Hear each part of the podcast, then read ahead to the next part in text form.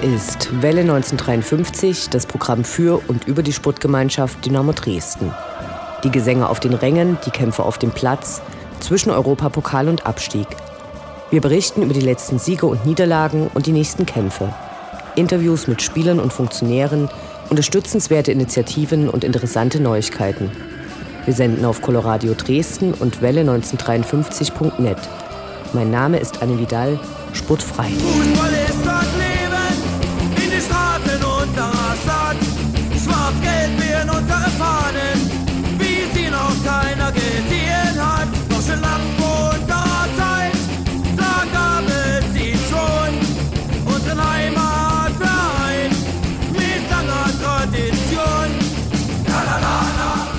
Die 17. Ausgabe von Welle 1953 wird eine reine Interviewsendung.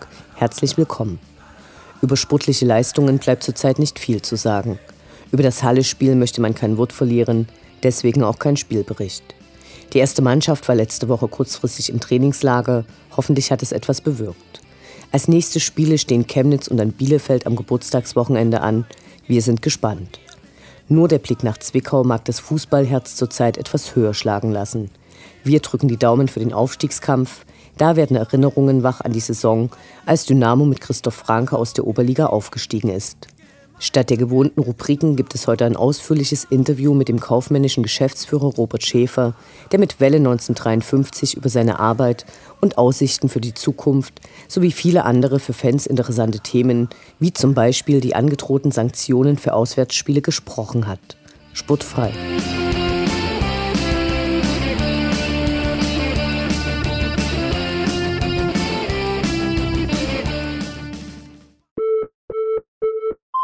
Aber gut, ich meine, alles, was ich jetzt rede, ist alles Schall und Rauch.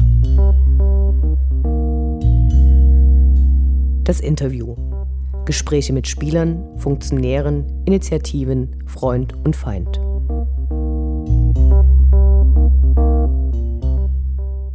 Ich spreche heute mit Robert Schäfer, der Anfang Mai 2014 unter vielen Bewerbern als neuer kaufmännischer Geschäftsführer ausgewählt wurde und während die sportliche Seite gerade zwischen Abstieg, großer Hoffnung und zurzeit eher Frustration schwankt, in den letzten Monaten viele Baustellen angegangen hat und dabei erfolgreich zu sein scheint. Das hat vorher niemand so erwartet. Die Vorurteile gegen einen Wessi und Juristen waren sehr groß. Hallo. Hallo. Du bist am 8. Mai 2014 als neuer Geschäftsführer vorgestellt worden. Nur drei Tage später kam das Heimspiel gegen Bielefeld, welches nicht nur durch die Ereignisse auf dem Rasen desaströs war. Was ist dir da durch den Kopf gegangen? Hast du es bereut, nach Dresden gekommen zu sein? Nein, also bereut habe ich es natürlich nicht. Ähm, ich muss sagen, ich war dem, zu dem Zeitpunkt, als das Spiel war, war ich schon in sehr vielen Themen drin. Also ging es ja auch um Lizenzierung, was anstand und so weiter, aber natürlich auch um die Frage, welche Liga spielen wir denn? Und natürlich war das für mich, wie glaube ich für alle anderen, auch ein Schock. Ich hatte ja schon ein paar Monate vorher, als das die Anbahnung war, natürlich schon die Spiele verfolgt, ähm, natürlich auch den äh, Sieg gegen 1860 äh, live gesehen und hatte also schon eine gewisse Bindung und war natürlich genauso wie alle anderen auch äh, geschockt und muss dann aber sagen, habe relativ schnell mit Ralf Minge zusammen, der auch derjenige war, der dann den Anreiz gegeben hat, gesagt, okay, das müssen wir jetzt angehen. Also jetzt müssen wir das neu aufbauen. Aber wenn man es jetzt etwas äh, zuspitzt, dann muss man sagen, als sie gekommen sind, war abgestiegen, also habe ich noch was gut zu machen. Du hast vorher bei 1860 München gearbeitet und dort quasi alles neu strukturiert, nachdem dort auch die Insolvenz im Raum gestanden hatte. Davor hast du beim Vermarkter äh, gearbeitet. Wie bist du als Jurist zum Fußball gekommen? Eigentlich auf der Suche, was zu finden, wo ich sage, das ist meine Leidenschaft oder mein, meine Bestimmung oder wie man das sagen will. Ähm, ich habe nach meinem ersten Examen in, äh, in Münster habe ich ein äh, Praktikum beim damaligen Vermarkter von äh, Borussia Dortmund gemacht, Sport 5 und habe da so mal reingeschnuppert und habe dann, nachdem ich mein zweites Examen gemacht habe, in Köln bei einer Sport, also einer Sportpresseagentur also eine PR-Agentur eigentlich für Sport, ähm, so ein bisschen auch noch diesen Bereich äh, weiter schätzen gelernt und kannte dann oder habe dann das Angebot von meinem damaligen äh, Chef aus Dortmunder Zeiten bekommen, nach München zum neu gegründeten Team, damals TSV 1860 München zu wechseln, da in den Verkauf, also fachfremd und dann habe ich vielleicht ähm, eine verkäuferische Seite in mir entdeckt, äh, die sich dann mit der Juristerei ganz gut ergänzt hat und mit dem Strukturierten. Und ja, so bin ich dazu gekommen. Warum Dynamo? 2005, ich war glaube ich vier Monate oder fünf Monate dabei, gab es ein Spiel in der Allianz Arena. Dynamo Dresden gegen TSV 68 München. 66.000 Zuschauer. Gefühlt 20.000, die aus Dresden angereist sind. Nochmal 20.000, die schon in München waren. Und eine Stimmung, die die Arena hat abheben lassen und die letztlich wahrscheinlich beim Champions League-Finale das letzte Mal so, das nächste Mal wieder so laut war. Das war für mich schon mal ein absoluter Aha-Effekt. Also bis dahin hatte ich jetzt, ich habe früher Ostfernsehen, äh, Ostfußball geguckt äh, im Fernsehen so, aber äh, natürlich jetzt nicht spezifisch irgendeinen Verein äh, gehabt. Ähm, natürlich wusste ich aus der Historie äh, ein paar Sachen, welche Spieler hierher kamen. Ähm, aber dieses Ereignis war wirklich für mich was, was mir immer im Kopf geblieben ist. Dann gab es noch ein paar weitere Spiele. Ähm, da habe ich so ein bisschen gesehen, wie organisiert Fans sind, wie ähm, da ging es um, um 12.12, da war so ein Protest, was passiert denn, wenn wir nicht mehr da sind. Dann war dann praktisch der Fanbereich nur mit 20 Fans gefüllt.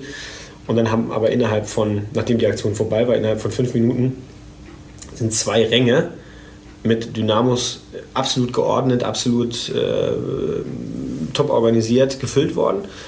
Und dann wurde angefangen, äh, haben die angefangen zu singen. Und das ist natürlich schon was ganz Besonderes. Was ich damit sagen will, der Hauptgrund, natürlich ist eine schöne Stadt, natürlich ist es eine tolle Aufgabe, äh, aber der Hauptgrund ist eigentlich, ist das ein Verein, wo was passiert, der lebt, der streitet sich mal, der ähm, ist aber nie egal. Es ist immer wichtig, es hat immer irgendeine Brisanz, immer irgendeine Leidenschaft. Und das war eigentlich das, wo ich gesagt habe, das will ich oder das möchte ich als Aufgabe machen und warum ich auch das gemacht habe und nicht andere Sachen. Und ja, wir sind uns dann, hatten einen Prozess, einen Auswahlprozess und sind uns dann näher gekommen und dann einig geworden und ich hoffe, wir haben so ein, zwei Sachen auch bewegen können. Da kommen wir direkt hin. Lass uns über die großen Dynamo-Baustellen sprechen. Das erste ist natürlich immer ganz klassisch die wirtschaftliche Bilanz. War die letzten fünf Jahre wohl ganz ausgeglichen. Nach der letzten Saison natürlich nur mit harten Einschnitten irgendwie machbar.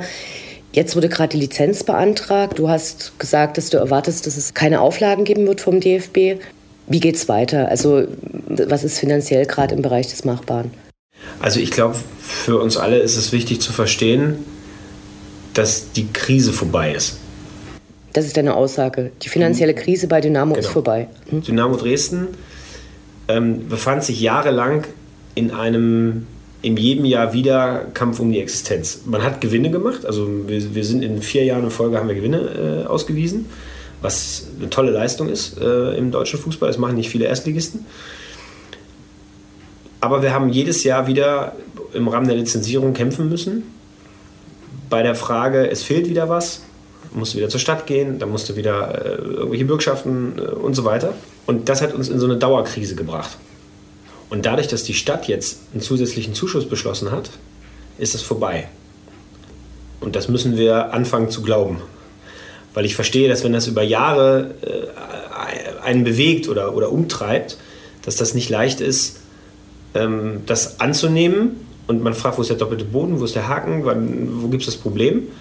Ähm, und es ist jetzt aber vorbei. Okay, der städtische Zuschuss, der ist ja aber bis 2018 gewährt worden der gilt so lange, wie der Konzessionsvertrag gilt, also im Prinzip bis zum Ende des Konzessionsvertrages 2000, ich glaube 35 ist. Es sei denn, irgendwann würde der Stadtrat seine Entscheidung zurücknehmen, aber das sehr unwahrscheinlich, denke ich, sage ich jetzt. Das hoffst du. Äh, hoffe ich, ja. Und äh, im Prinzip ist das eine jetzt nicht mehr eine Frage des Haushaltes, sondern jetzt ist es eine Frage, das ist eine Grundbedingung, unter der der Haushalt zustande kommt. Also das ist sozusagen eine fixe Ausgabe, die praktisch gegeben ist. Wenn wir jetzt vernünftig planen und weiter vernünftig auch mit unserem Geld umgehen, ist diese Krise vorbei. Großes Thema Kölmeldarlehen. Und es wäre ja eigentlich äh, dieses Jahr fällig geworden. Es gab eine Verschiebung, das ist erst im Juli 2016 fällig. Die erste Million soll jetzt überwiesen werden. Und die setzt sich wohl fast nur oder ausschließlich aus der Mitgliederumlage zusammen. Hat es in dem Rahmen eigentlich Austritte gegeben? Also haben tatsächlich alle Mitglieder diese Umlage bezahlt oder? Haben sie. Und das ist auch wieder was Besonderes. Obwohl der Grund natürlich auch die Tickets fürs Dortmund-Spiel sein könnten. Klar, kann man jetzt nicht, kann man wahrscheinlich nicht in die Köpfe der einzelnen Personen reingucken. Was wir mal als Fakten sehen, ist, nach dem Abstieg haben wir mehr Mitglieder als vorher. Das ist, glaube ich, einzigartig. Und die Mitglieder haben sich ja selber sozusagen diese, diese Sonderumlage auferlegt.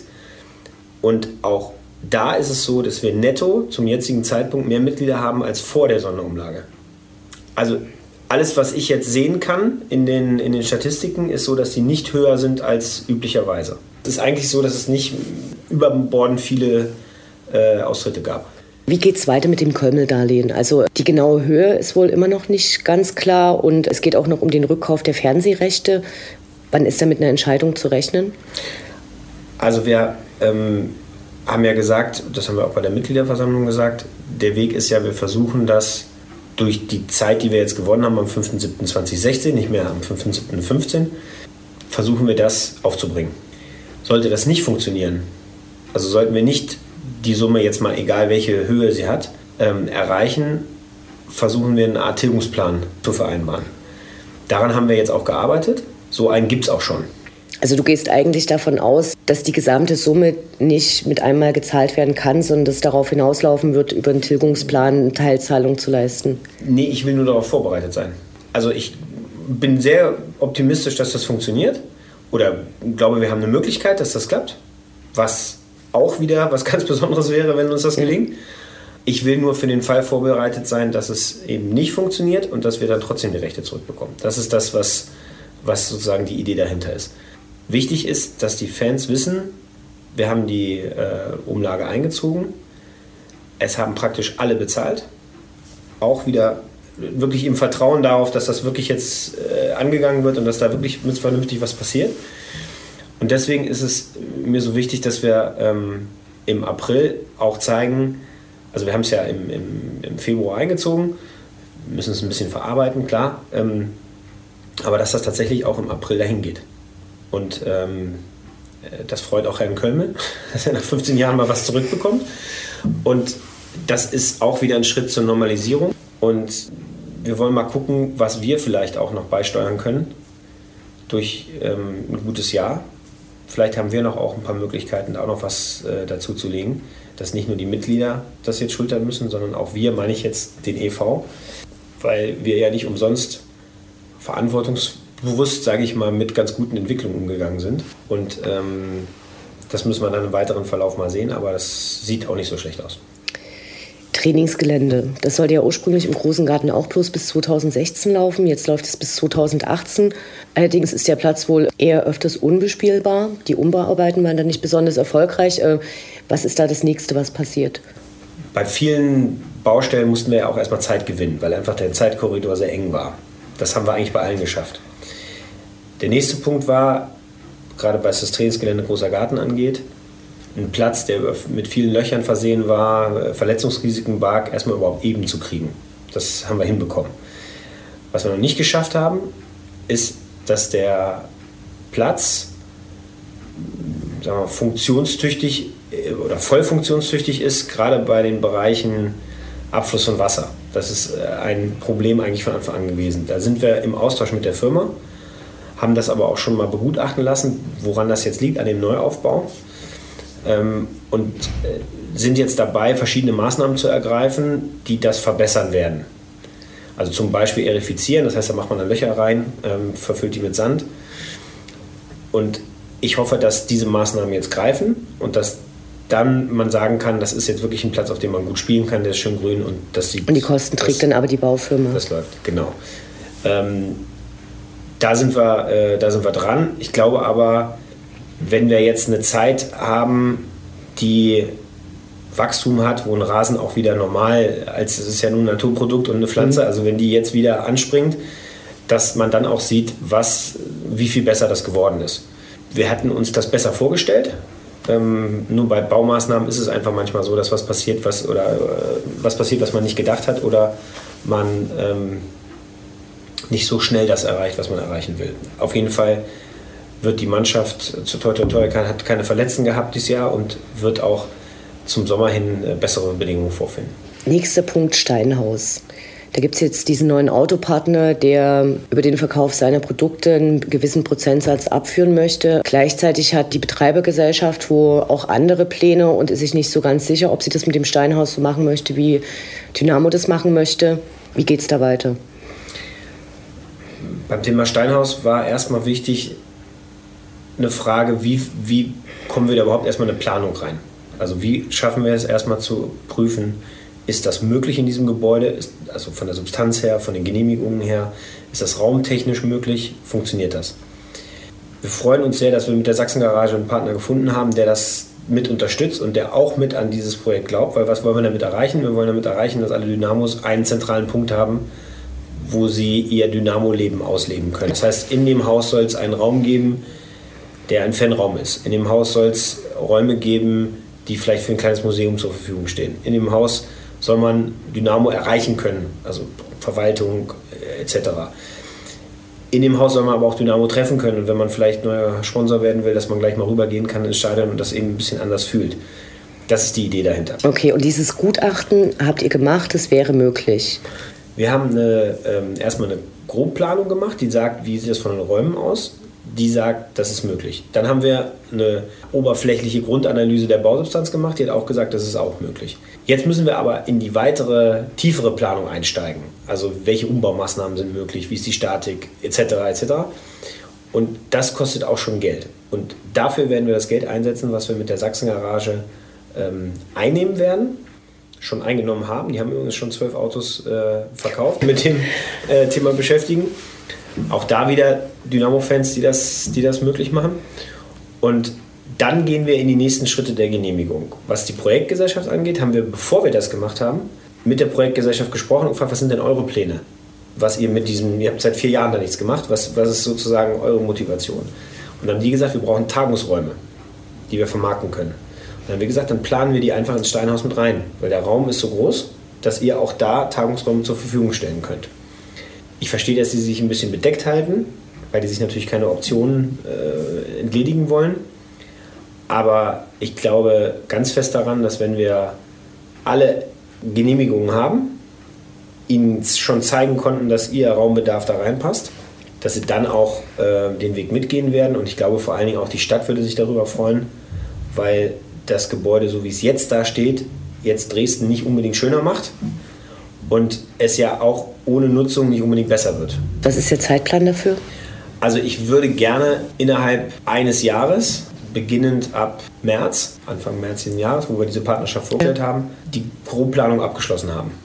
Sodass wir die Genehmigung haben, dass wir wissen, dass es funktionieren kann und wir einen Plan eines Architekten und eines Projektgeneralunternehmers äh, haben, der uns sagt, wir können loslegen und dass man praktisch in einem Jahr mit einem Bau beginnen könnte. Wie lange der dann dauert, hängt natürlich davon ab, was man dann alles da drin haben möchte. Was ich auch toll finde an dem Projekt ist, wir haben eine Gruppe ins Leben gerufen, die aus Fans besteht, die das schon immer äh, angetrieben hat und die das schon immer bewegt hat, diesen Gedanken, zusammen mit der Geschäftsstelle, mit Mitarbeitern, äh, mit Gremien und haben alle zusammen uns, bevor wir auch die Partnerschaft hatten, das angeschaut und haben gesagt, wollen wir das und wie finden wir das? Und wir haben einen Partner, der dieses Projekt ja auch noch auf eine Fernsehbande bringt. Also die sind sozusagen im Fernsehen sichtbar und da ist das Thema Steinhaus ein Teil, den alle Dynamos in ganz Deutschland oder der Welt sehen können.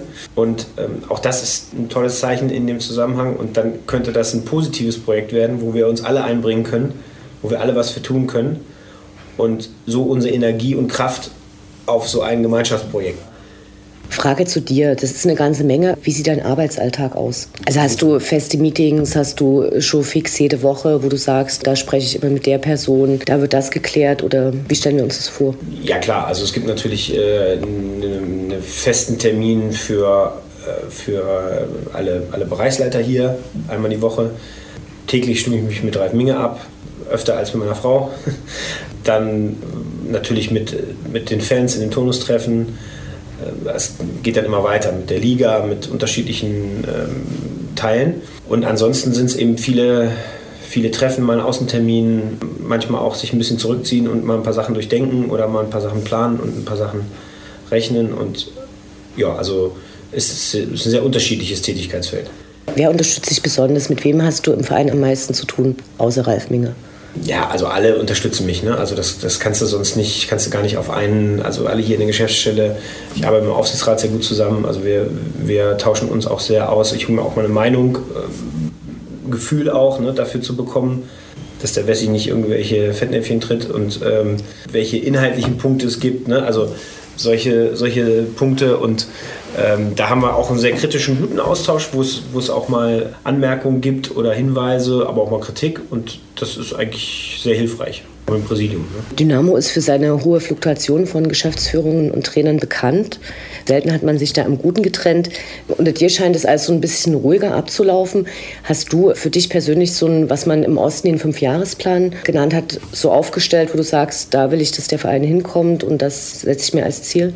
Mm, ja, also ich glaube, wir müssen das in dem ersten Jahr eigentlich die, also oder andersrum, wir müssen das, das Drittliga-Jahr eigentlich nutzen, um viele wesentliche Punkte entweder zu lösen oder auf mal dahin zu bringen, dass wir die Lösung mal sehen. Dabei dürfen wir aber den Fußball nicht vergessen, weil das ist das, warum wir uns zusammenfinden. Das ist der Kern von allem. Und wenn der nicht funktioniert, dann ist der Rest unmöglich.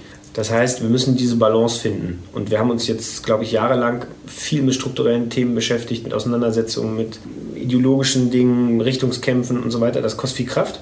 Aber wir müssen jetzt dazu kommen, dass wir gemeinsam an, diesen, an diese Projekte rangehen. Da sind wir auch. Also das war mir auch von Anfang an offensichtlich, dass alle eigentlich das Gleiche wollten. Und dass wir es jetzt schon geschafft haben, ein paar Schritte in die Richtung zu gehen. Also ich sage mal, das erste Jahr eben, um, um die Grundlage zu legen, die ist jetzt gelegt.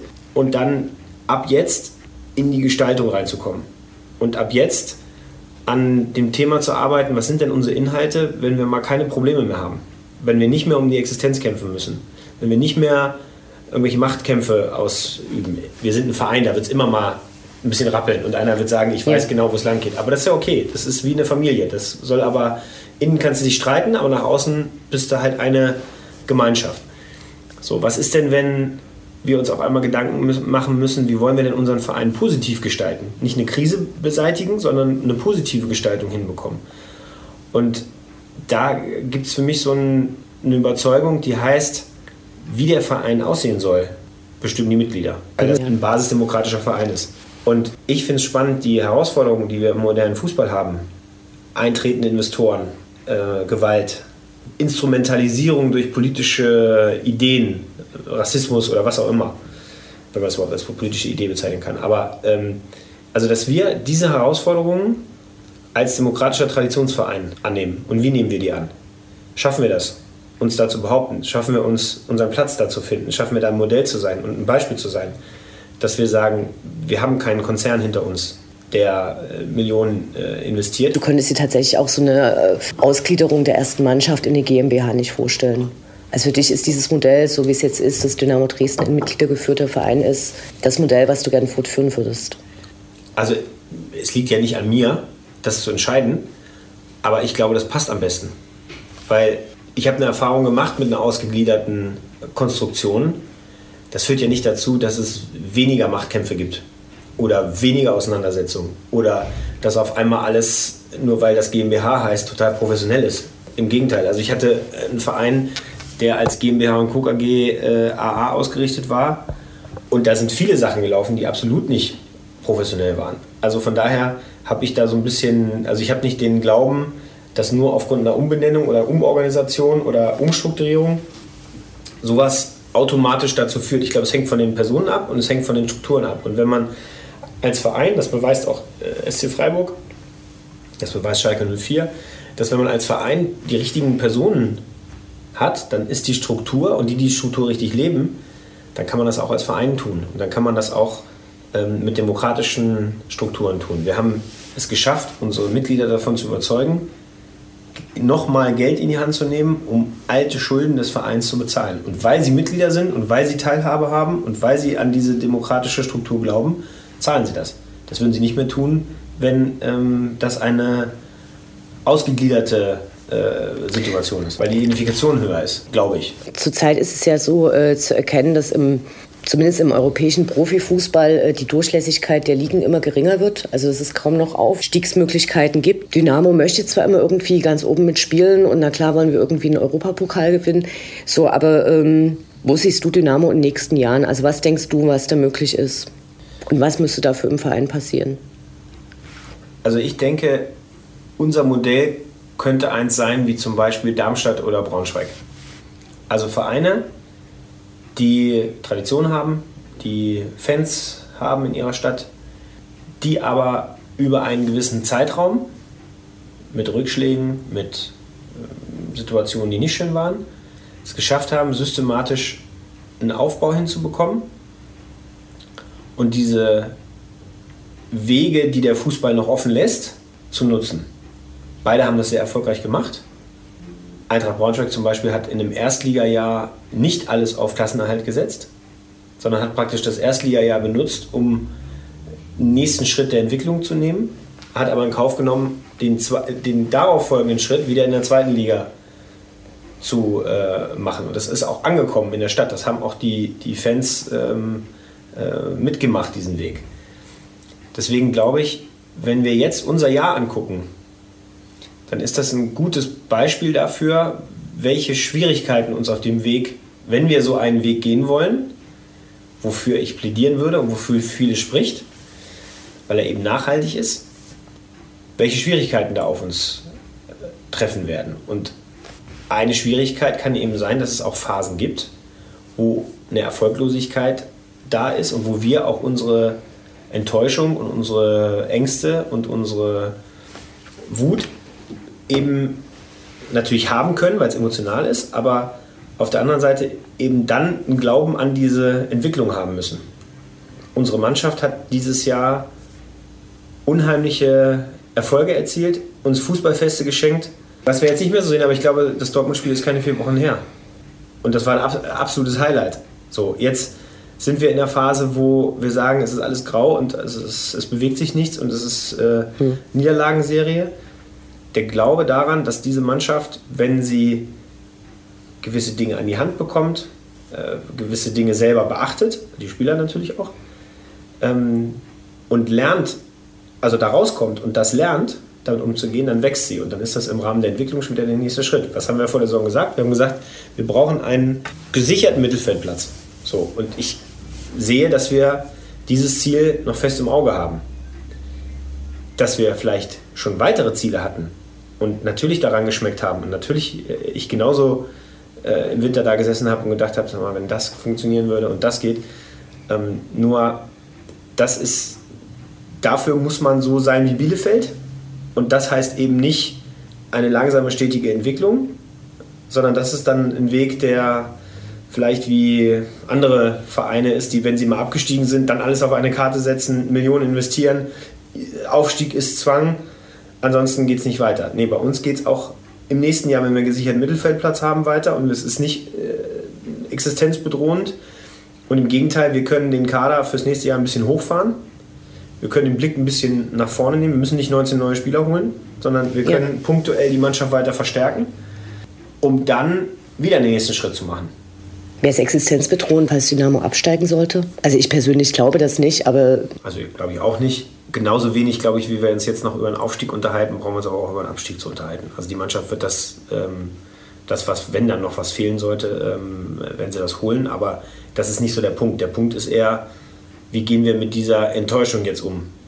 Ne? Also jetzt war unsere Freude so groß, dass wir uns tatsächlich in die Richtung entwickeln und jetzt gibt es einen Rückschlag, ja. Der hat auch Gründe. An, dem Rückschlag, an den Gründen für den Rückschlag arbeiten wir gerade sehr intensiv. Und dann werden wir da auch wieder rauskommen. Und dann werden wir vielleicht zum Ende der Saison sehen, dass die Mannschaft wieder ähnlicheren Fußball spielt als zum Anfang. Und dann haben wir es aber wieder auf dem Level und können dann nach der Pause und durch die Vorbereitung ins nächste Jahr gehen und haben schon wieder was gelernt. Und man darf nicht vergessen, wir haben die drittjüngste Mannschaft der Liga. wir haben nicht etablierte Erstligaspieler geholt, die uns äh, mit ihrer Erfahrung äh, in solchen Situationen helfen. Wir haben momentan eine Phase, wo die Spieler, die eigentlich durch Alter, durch Verdienste die Führung übernehmen könnten, durch Verletzungen, durch äh, was auch immer äh, geschwächt sind, Hartmann, Kirsten, Fjell, also alle die, die praktisch den Jungen eine, eine Leitung oder einen Halt sein könnten, sind momentan noch nicht so verfügbar. Teixeira hat eine lange Phase hinter sich mit, mit einer schlimmen Viruserkrankung, wo er langsam wieder zurückkommt, wo er langsam wieder griffiger wird, aber das dauert eben eine gewisse Zeit und das kommt dann eben zusammen. Ich weiß auch, dass viele Dynamos dann natürlich sagen, das ist alles Ausreden und das kann nicht sein, geht doch nicht und ähm, mich ärgert das genauso gegen Halle und äh, ich weiß noch, äh, kann mich noch an Cottbus erinnern und kann mich noch an Chemnitz das Heimspiel erinnern und ähm, dass das alles äh, gut war, aber ähm, wir müssen die Ruhe haben, daran zu arbeiten und da wieder hinzukommen. Und viele haben ja den Trainerwechsel nicht verstanden. Ich glaube, wir sehen jetzt, warum wir diesen Wechsel herbeigeführt haben. Und diese Phase ist nicht die Folge des Wechsels, sondern die, diese Situation jetzt ist der ähm, ist das Ergebnis dessen, warum wir den Wechsel herbeigeführt haben. Ich würde gerne zu der Pressekonferenz kommen, die vom Geisterspiel gegen Erfurt gelaufen ist. Und da hast du einen Maßnahmenkatalog präsentiert, insbesondere mit Hinblick auf das Auswärtsspiel in Münster. Du hast da sehr allgemein formuliert, dass diese Maßnahmen ergriffen werden, wenn es zu weiteren Vorkommnissen kommt. Also was muss passieren, damit die vier Maßnahmen tatsächlich kommen? Also ich kann es gerne noch mal kurz sagen. Also eine ist die Erhöhung der Ticketpreise, dann die Verringerung des Kartenkontingents, Ordner im Block und als allerletzte Konsequenz keine Auswärtsfahrten mehr für Dynamo-Fans. Ich habe das insoweit ein bisschen offen gelassen, weil man ja jetzt noch nicht alle Fälle denken kann. Also man kann ja noch nicht praktisch alle möglichen, also man könnte jetzt Beispiele nennen, aber dann gibt es halt vielleicht einen anderen Fall, der ist dann nicht ganz so, aber ähnlich. Also das heißt, es ist ja viele Möglichkeiten, die man denken kann. Mir geht es um eins. Wenn ich auswärts fahre, heißt das nicht, dass ich mein Grundverständnis von Werten, mein Benehmen und meine Akzeptanz einer Rechtsordnung zu Hause lasse. Das heißt, bin ich in einem Stadion zu Gast, ist Raub kein Kavaliersdelikt. Da braucht man mir keine nette Anekdote zu erzählen, dass man irgendwann mal bei einem Spiel äh, irgendwie Würste aufs, äh, aufs Spielfeld geschmissen hat und dass das ja ganz lustig war. Da sitzt, steht jemand hinter der Kasse, der macht das für kleines Geld, engagiert sich vielleicht für seinen Verein. Wenn dem die Kasse unter Androhung von Gewalt geklaut wird, dann ist das Raub.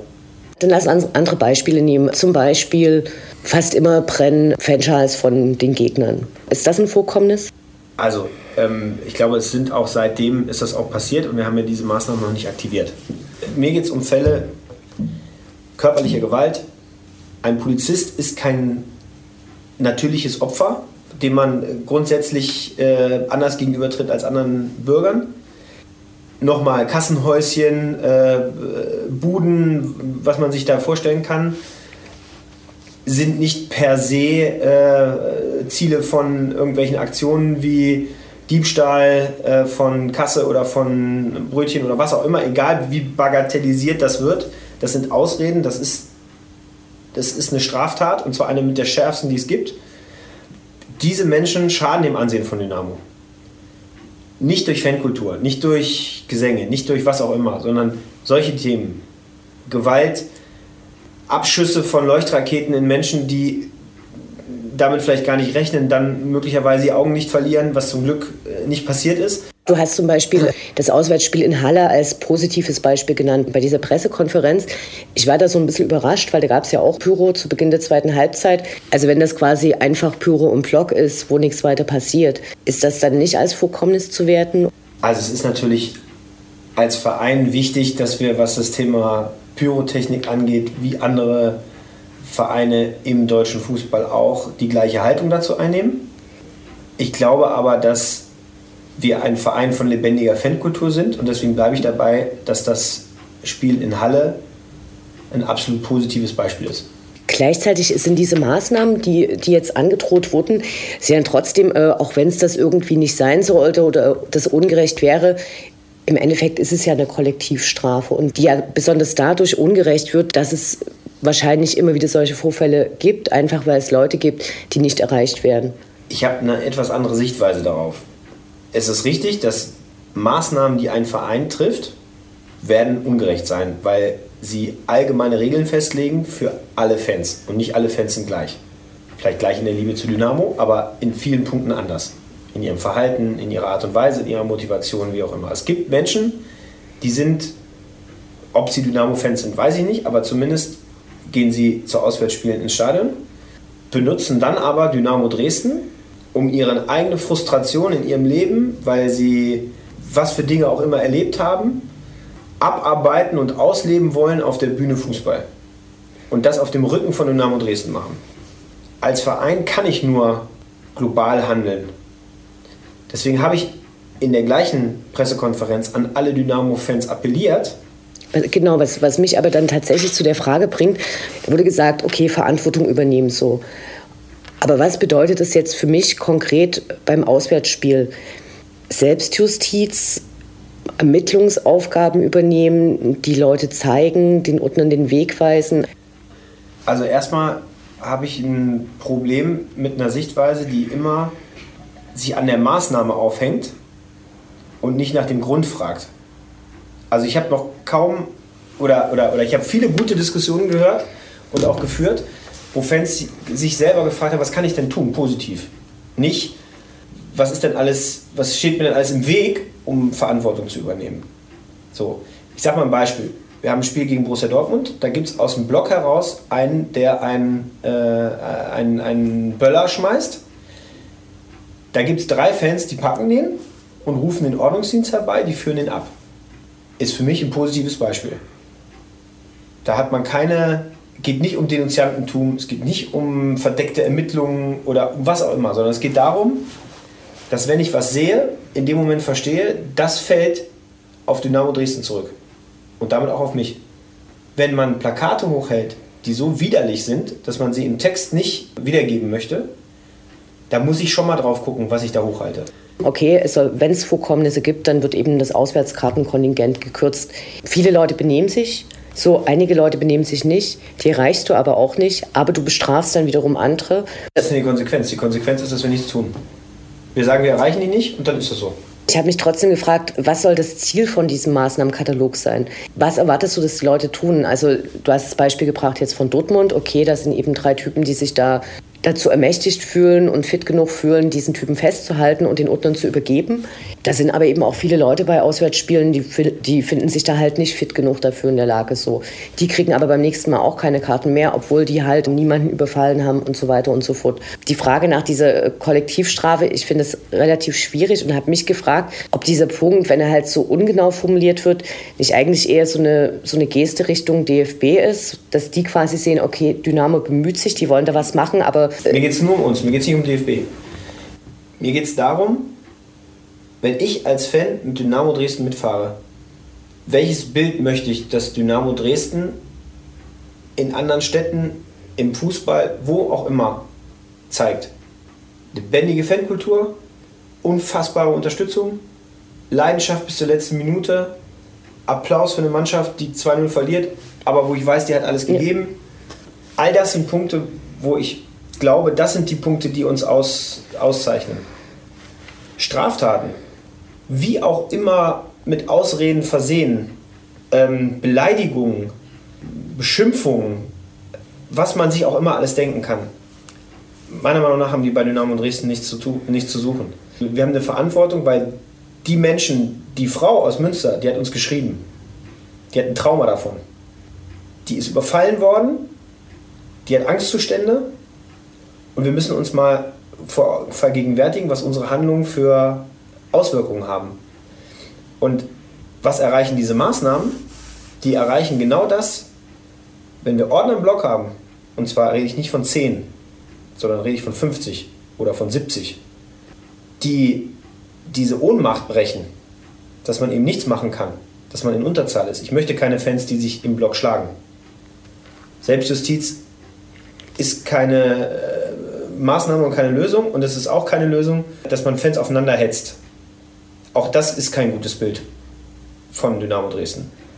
Aber wenn ich ein Verhalten feststelle, das eben in diese Richtung geht, dass ich nicht hilflos bin und nicht denke, da unten stehen 100 Vermummte und gegen die habe ich als Einzelner sowieso keine Chance, sondern dann weiß ich, da stehen auch 70 andere und das gibt eine andere Stimmung. Ob das klappt, weiß ich nicht. Aber es wäre zumindest mal ein erster Schritt. Und ich habe gesagt, das ist nicht das Ende der Veranstaltung, das wird dann, wenn sich das nicht ändern sollte, weiter eskalieren. Ich sehe aber jetzt, in den, das müssen wir jetzt auch mal sagen, seitdem wir das, ähm, nicht, dass das jetzt ursächlich zusammenhängt, aber ich sehe bei den Spielen, die wir jetzt haben, dass das im Großen und Ganzen gut abläuft. Und dass bis jetzt kein Fall eingetreten ist, wo man sagen kann, ähm, das wäre jetzt dieser Fall. Gibt es irgendwie Überlegungen, diese angedrohten Sanktionen wieder zu streichen oder ist es jetzt so ein Ding, was die nächsten Jahre sich durchziehen soll? Nee, also Überlegungen, das zu streichen, gibt es nicht. Ich meine, wir sind jetzt vom Chemnitz-Spiel. Ähm, ich bin gespannt, wie das äh, ablaufen wird, wie wir auch da Verantwortung übernehmen. Wir haben gerade als Verein in der Phase, wo die Mitglieder ihr Geld gegeben haben, wo wir große Aufgaben haben, wo wir in vielen Themen arbeiten wollen, ein Geisterspiel bekommen. Mit Ansage. Wir waren auf Bewährung, wir wussten, was passiert, wenn nochmal was erreicht, nochmal was, was durchgeführt wird. Und das war einfach mal, ich sage jetzt mal, 25 Personen vollkommen egal. Die haben ihre Frustration, äh, ihre Komplexe, ihre Proble Entwicklungsprobleme oder was es auch immer ist, oder ihr Alkoholproblem oder sonst irgendwas benutzt und abreagiert und Dynamo Dresden und alle anderen mussten dafür ähm, leiden. Auch das ist für mich eine Form von Kollektivstrafe, die aber die Fans ausgeübt haben. Also ich meine jetzt diese Personen, die das ausgeübt haben, diese Straftäter. Was ist denn mit der Kollektivbestrafung? Dass diese Personen, also ich gehe dann, also gehe ins Stadion und ich darf nicht mehr ins Stadion, weil diese Typen Leuchtspurmunition auf andere schießen. Jetzt kann ich noch sagen, das ist ja nicht die Strafe, die diese Typen hervorrufen, sondern der DFB. Nur wenn ich es vorher weiß, gibt es auch eine Verantwortung von diesen Personen. Und darüber wird mir auch zu wenig geredet. Inwieweit Fehlverhalten von Einzelnen dazu führt, dass alle anderen sich rechtfertigen müssen, wenn man es mal einfacher macht, ähm, äh, den Ruf meines Vereins, den ich so liebe, ruinieren, ähm, seinem Verein finanziell schaden, obwohl ich meine Mitgliedsbeiträge zahle. Und ich möchte diese Diskussion anstoßen, weil das ist, das ist eine Sichtweise, finde ich, die mindestens genauso berechtigt ist, als sich über äh, diese äh, Maßnahmen zu unterhalten. Wird es zu den gleichen Sanktionen kommen, wenn es bei Heimspielen zu Vorfällen kommen wird? Also wir haben immer gesagt, was auswärts passiert, passiert auswärts, hat also auch auswärts eine Konsequenz. Was bei einem Heimspiel passiert, hat bei einem Heimspiel eine Konsequenz. Also, und das wird auch so bleiben. Sprichst du regelmäßig mit Fans vom Verein? Wenn ja, gibt es da bestimmte Gruppierungen? Also ja, tue ich und ich versuche eigentlich mit allen zu sprechen. Also allen Gruppierungen, allen Altersstufen, allen Herkünften, weil ich glaube, das macht uns ja auch aus. Also es gibt ja junge Fans, es gibt Mittelalte, es gibt Alte, es gibt männliche, es gibt weibliche, es gibt äh, inländische, ausländische, äh, also was auch immer. Und ähm, ich versuche eigentlich mit allen zu reden. Zu was anderem. In den letzten Monaten ist Dresden durch die Pegida-Demonstrationen stark in den medialen Fokus gerückt. Tangiert diese Bewegung den Club Dynamo Dresden? Nein. Dynamo Dresden hat in der Satzung eine klare äh, Stellung zu allem, was in irgendeiner Form politisch sein könnte. Dass wir eben nicht politisch sind. Ich glaube, das ist auch wichtig, weil ein Fußballspiel und ein Stadion soll ein Bereich sein, wo ich andere Sachen außen vor lassen kann wo ich mich auf das Spiel konzentrieren kann und auf meine Leidenschaft Fußball. Was wir schon haben, ist, wir haben Werte. Und diese Werte heißen, dass wir weltoffen sind, dass wir gegen Rassismus sind, dass wir gegen Ausgrenzung sind, dass wir für Akzeptanz sind, für Toleranz, für Vielfältigkeit. Deswegen stellen wir unser Trikot zur Verfügung für Love Dynamo Hate Racism. Deswegen äh, unterstützen wir viele Aktionen, wo wir Flüchtlinge äh, im Stadion begrüßen, wo wir zeigen, dass wir gerade als Fußballverein natürlich von Talenten aus aller Welt abhängig sind ähm, und die auch hier begrüßen wollen und auch wollen, dass die sich wohlfühlen, dass wir Jugendspieler haben, die tolle Talente sind, die vielleicht einen anderen Glauben haben und mit denen wir viel gesprochen haben, damit sie keine Angst haben. Also von daher ist das vielleicht so der Rahmen, in dem wir uns da bewegen. Klar ist aber auch, dass ein Mitglied, was bei einer wie auch immer gearteten politischen Veranstaltung ist, das dann bitte auch ohne Dynamo-Devotionalien, Schals, Trikots oder was auch immer tun sollte, weil ansonsten der Eindruck erweckt wird, Dynamo würde daran teilnehmen, was wiederum dazu führt, dass es unsere Satzung verletzt.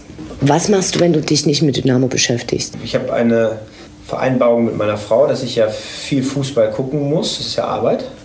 Dafür aber sie mir die Kultur näher bringt. Also das heißt, wir versuchen sowas zu tun und Oper oder solche Dinge. Und ansonsten auch mal ins Museum gehen, aber natürlich auch ein bisschen Sport machen, wenn ich es schaffe.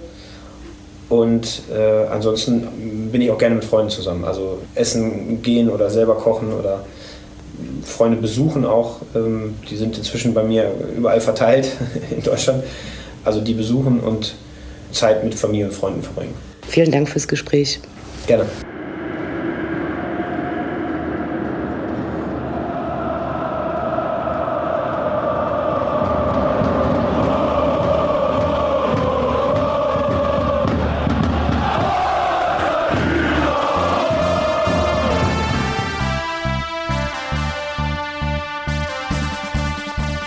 Das war Welle 1953, das Programm für und über die Sputtgemeinschaft Dynamo Dresden.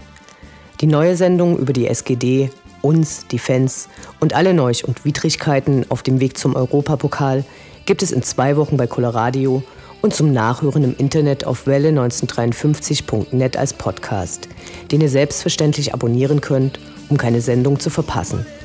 Mein Name ist Anne Vidal. Auf Wiederhören. Bis zum nächsten Mal.